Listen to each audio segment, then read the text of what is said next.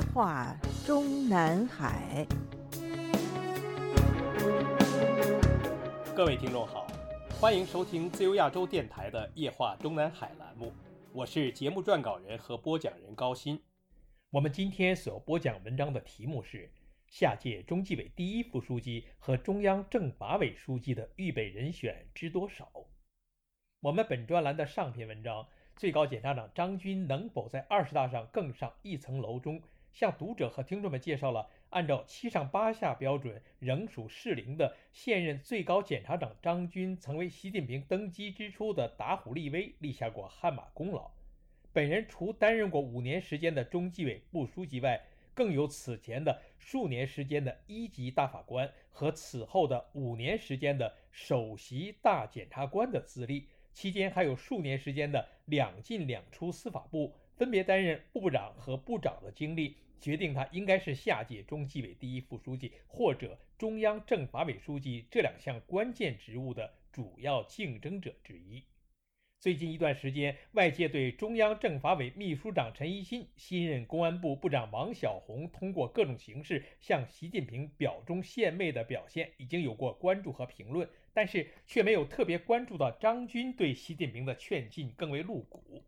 今年七月二十七日，最高检党组由张军围绕“学思践悟，从政治上看”讲授“走好第一方阵，我为二十大做贡献”专题党课，其中的一段内容是。从政治上看，处在中华民族伟大复兴的关键时刻，更需要坚持和加强党的全面领导、绝对领导，更需要习近平总书记作为党中央的核心、全党的核心掌舵领航，更需要把讲政治从政治上看落到实处。这等于是在公开宣示，所谓我为二十大做贡献的走好第一方阵，就是对习近平进行劝进。因为这一关键时刻比以往更需要，所以习近平必然是、必须是下一届党总书记。君不见，经由张军这么一表达，连任第三届甚至是第四届党的总书记，并非习近平的个人意愿，而是习近平的党性决定了他必须遵从的党的事业的需要、民族复兴的需要。我们相信张军的这类表达即将就会出现在二十大修改后的新党章序言里，或者是二十届一中全会的公报内容里。不过，下个月里如果出现了这样一种情况，那就是张军虽然在中共二十大上被宣布连任中央委员。但并未在随即召开的二十届一中全会上当选中央政治局委员。那么他的政治未来大概率是，或者在明年三月的中共十四届人大上被宣布当选全国人大副委员长，或者在十四届全国政协会议上被宣布当选全国政协副主席，或者被宣布接替周强的最高法院院长。小概率是连任一届最高检察长。接下来要分析的就是，无论二十届一中全会上张军是否入局。如今被赶在中共二十大召开前夜临时安排为最高检察院排名第一的副检察长和党组副书记的英勇，在誓词会议上如果未能入局，那么无论未来的张军有哪一种的副国级职务加深，明年三月都没有可能连任一届最高检察长，下届最高检察长的宝座只会落在英勇的屁股下面。在今年上半年已经抛弃了英勇的习近平，无论是因为什么原因，又决定让他安排英勇重新出山。现如今临时安排他英勇为最高检察院的正部长级第一副检察长，其直接目的是为了让他在二十大上顺利连任中央委员，并不意味着等到明年三月接任最高检察长是他唯一的出路。笔者甚至认为，除非他英勇在二十大中央委员的选举过程中遭到了。众多党代表们的非议，甚至用选票抵制，否则他英勇在顺利连任中央委员之后，随即进入中央政治局的可能性，和他只被安排连任中央委员之后，等待明年三月接掌最高检察长的可能性一样大。如果英勇能够在二十届一中上入局的话，要么会同时进入中央书记处和中纪委接替杨晓都。要么也是同时进入中央书记处，同时被宣布为郭声琨接班人。我们比较相信张军和英勇两人在下月的二十大上都能顺利连任中央委员。在二十大闭幕的当天，也就是二十届一中全会召开的前一天，张军和英勇之间的任何一个能否成为杨小渡的接班人，或者说都没有可能成为杨小渡的接班人，就会有答案了。因为杨小渡的接班人会同时当选为中央委员和中纪委委员。我们在分析未来的二十大上产生的中纪委第一副书记接班人选和中央政法委书记接班人选时，把张军和英勇放在习近平的其他政法口亲信王小红、陈一新以及唐一军等人之前，是因为无论是张军还是英勇的政治资历都是明显优于其他几个。另外，张军和英勇都具备的另外一个政治优势就是横跨法纪，两人都是政法口出身。但在几十年的从政生涯中，又都有在省一级或者中央一级的纪检口担任要职的履历。所以，我们从本专栏的前一篇文章开始介绍和分析的，如今在中央政法口奔兵把口的习近平的几大政治亲信中，也唯有张军和英勇，以及下面会进一步介绍的陈文清，具备了既有可能成为下届中央政法委书记的人选，也有可能成为下届中纪委第一副书记人选的资格和资历。英勇在今年三月底突然被宣布因年龄原因不再担任湖北省委书记之前，我们一直都是将他分析为下届中央政法委书记的最可能接班人选，可能性大于王小红和陈一新。今年四月，英勇又被安排了全国人大的专门委员会副主任二线职务后，我们便一度把下届政法委书记的可能人选放在了王小红和陈一新身上。但是现在看来，既然英勇已经被起死回生，那么，相对于英勇，严格说比英勇还年长几个月，但是政治资历过于单一，在正省部级岗位上的任职时间也比英勇短的王小红，在政法委接班人的比选过程中，虽然可能能够胜过目前还只是十九届中央候补委员的陈一新，但败在英勇手里是较有可能的，除非习近平让英勇起死回生的目的。只是单纯的给他一个不国籍的政治犒赏动机，而不是为了进一步重用。更何况，在政法委书记接班人的比选过程中，能够被搬得上台面的，除了我们本专栏上篇文章中重点介绍的张军，更有现任国家安全部部长，也是十九届中央委员的陈文清。和张军英勇一样。同样也是政法口出身的陈文清，日后的政坛经历也是横跨法纪，分别任职过地方省一级和中央一级的纪检委及政法口。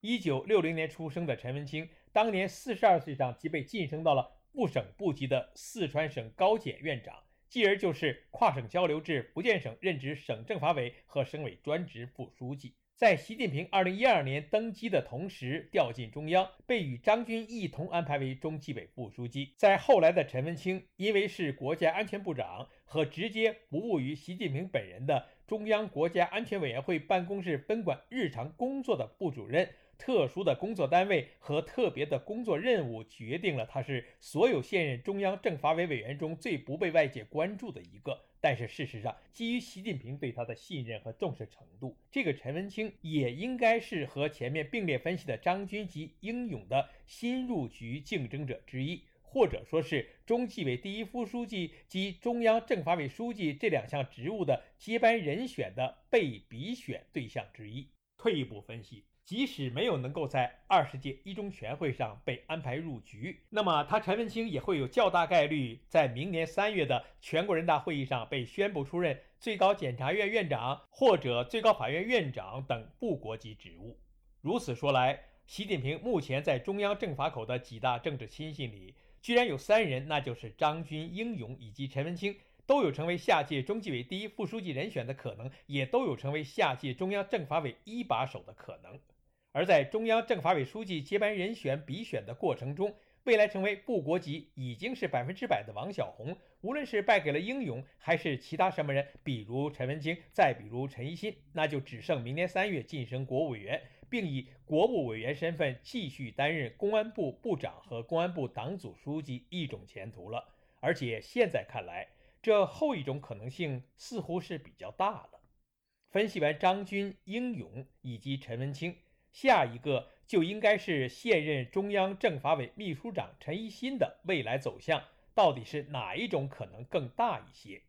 我们去年曾经在本专栏的“国安部长陈文清比政法委秘书长陈一新更有晋升前途”一文中分析说，现如今的中央政法委秘书长陈一新在明年的中共二十大进入中央委员会的可能性是百分之百。进而以十九届中央候补委员身份在二十大上直接跳升中央政治局委员和书记处书记的可能性不是没有，但可能性有多大值得怀疑。不是因为他不被习近平所信赖，而是因为被习近平政治上高度信赖、有资格、有可能成为政法委书记的待定入选者太多。比选的结果是，比陈一新更有政治优势者，台面上已经有好几个，比如陈文清。但是这篇文章发表后，即有曾在浙江省委与陈一新有过共事经历者向我们介绍了习近平在浙江担任省委书记期间对陈一新是如何的器重，并表示他相信陈一新在二十大上会进入政治局和书记处，然后出任下届中央政法委一把手，接替郭声琨的可能性已经越来越大。为此，我们又于今年一月底在本专栏为文“陈一新二十大上入局的可能性有多大”介绍了如上内容。同时，我们也在这篇文章里分析了为什么陈一新在中共政坛上一路走下来，虽然职务多变，但是晋级的速度并未跟上。十九大上只被习近平安排了一个中央候补委员。如此说来，相比于比自己还年轻的陈文清，陈一新可以说是没有明面上的优势。相比于是一九五七年出生的英勇和王小红，陈一新的年龄优势也并不明显，只有两岁。总体来说，都还是属于同一个年龄段的。毫无疑问，五年前的十九大上只被安排一届中央候补委员，确实是委屈了他陈一新。因为他在被安排为十九届中央候补委员的五个月之后，即蹦调从湖北省委副书记兼武汉市委书记位置上进京，晋升为中央政法委秘书长。按照正常的组织运作规律，他陈一新在二零一八年三月的全国人大会议和全国政协会议结束之后，立即被宣布接替的中央政法委秘书长职务的前任汪永清升任全国政协副主席的决定，应该是在二零一七年十月召开的中共十九大之前即已经被计划好了的。而当时没有安排陈一新进入中央委员序列，是否证明当时的习近平还没有把他陈一新作为中央政法委秘书长接班人选的考虑对象？不过无论如何，二十大上的陈一新顺利当选为中央委员是百分之百。但是我们推测他以十九届中央候补委员身份在二十大上入局的可能性，似乎没有张军、英勇和陈文清的可能性大。分析至此，我们认为下届中纪委第一副书记，也就是杨小渡的接班人选，可能是张军、英勇以及张文清三人之间的任何一个，也可能是某个现任或者退位不久的省委书记。至于下届中纪委第一副书记直接从现任中纪委副书记中产生的可能性，我们在下篇文章中还会有所涉及。至于下届中央政法委书记人选，除了如上几人，也不排除王小红和陈一新，甚至也不排除不被认为是习近平亲信的现任最高法院的院长周强。当然，也还有另外一种可能，就是直接把一个现任的省级单位一把手安排成中央政法委书记。比如，基于向美国和西方国家示威的角度考虑，按照习近平被敌人反对的是好事而不是坏事的毛氏逻辑。把曾经因为涉及新疆人权迫害四度遭西方国家点名制裁的时任新疆兵团老大、现任中共西藏自治区党委书记王军正安排进入中央政治局和书记处，替习近平掌管刀把子。接下来的分析内容留待下篇文章继续。听众朋友们好，我们今天的夜话中南海节目就播讲到这里，我是节目的播讲人和撰稿人高鑫。谢谢各位收听，我们下次节目再会。